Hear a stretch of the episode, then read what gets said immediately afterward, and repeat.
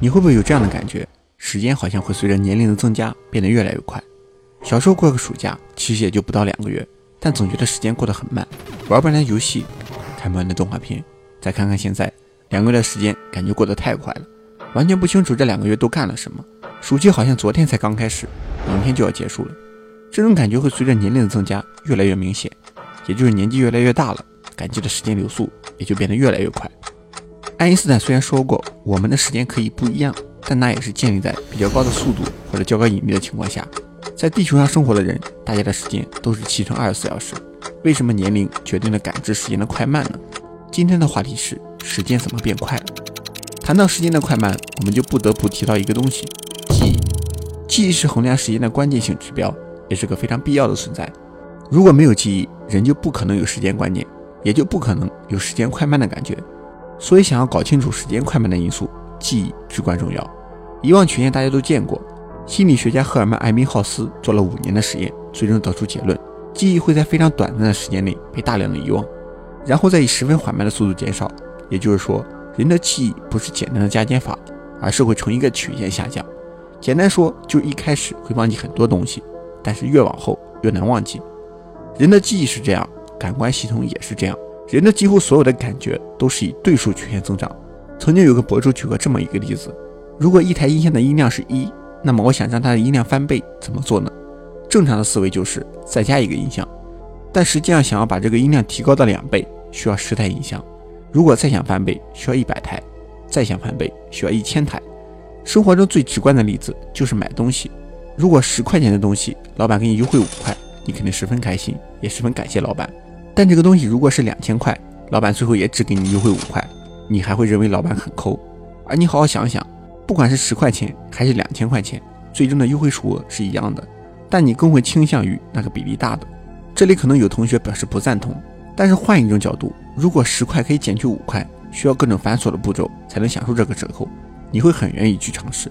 但如果两千块可以减五块，同样的步骤，你会认为很繁琐，不太愿意去做。这就是人的感知系统在作祟，我们总是偏向比例大的优惠，即使两个优惠金额没有差别。所以经常网购你会发现，商家经常会把商品售价标得很高，然后再通过折扣再打折，看起来好像优惠幅度很大，但其实都是假象。这就是利用消费者只有比例折扣的心理，让消费者误以为非常划算，产生购买欲望。说白了，这就是人的天性。人在比例面前永远会选那个比例大的。你找老板买羊。老板说：“只要你买羊，就会再送你一只羊。你会买几只？当然是买一只，因为利益最大化呀。但其实买两百只，你同样可以多一只羊，结果是一样的。按比例算，虽然两只确实比较划算，但这个优惠只有一次的时候，你就会明白这个道理。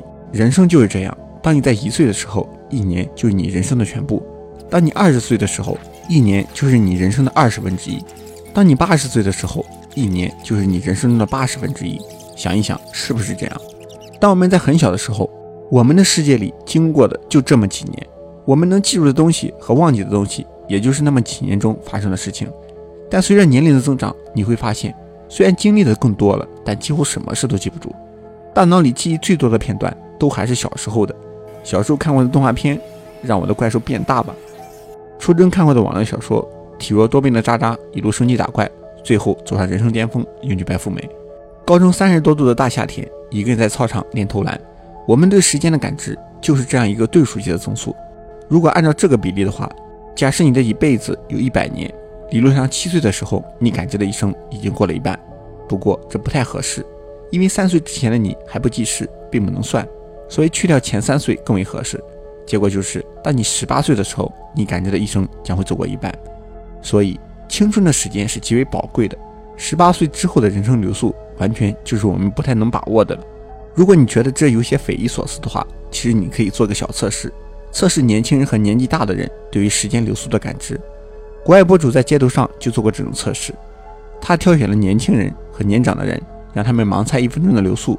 当测试者觉得时间到了就喊停，结果就是年轻人一般猜的会比较准，一分钟的误差只会稍多几秒，但是年长的人误差就会很多，他们会大幅度的超过一分钟。最多可以夸张到两分钟。显然，年轻的人较比年长的人来说，感知时间的流速更慢一些。当然，时间流速的感知还应该有其他的原因，有共性的记忆更趋向于粘合在一起，标志性的记忆会脱颖而出。这也能很好的解释为什么小时候的事总是记忆深刻。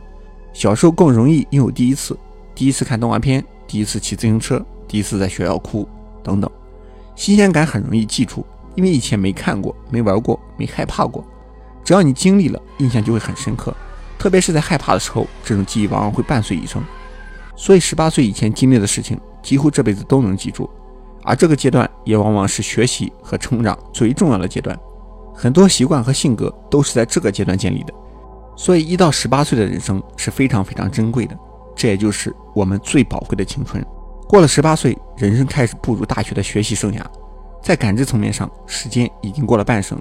从这里开始，人生的增速会越来越快。时间也会越来越不够用，忙着看电影，作业没写；忙着写论文，女朋友却忘在了角落。步入工作的生活，每天基本上都是一样，越来越枯燥。有共性的时光开始粘合在一起，完全记不住每天在干嘛，越来越觉得时间走得很快。理论上，这个感知的时间流速无法改变，但是成就感和刺激感也同样会和小时候一样给时间减速。所以，经常给自己定一些可以完成的小目标，多给自己一些成功的小奖励。多做有意义的事情，多出去走走。十八岁以后，也同样可以是青春。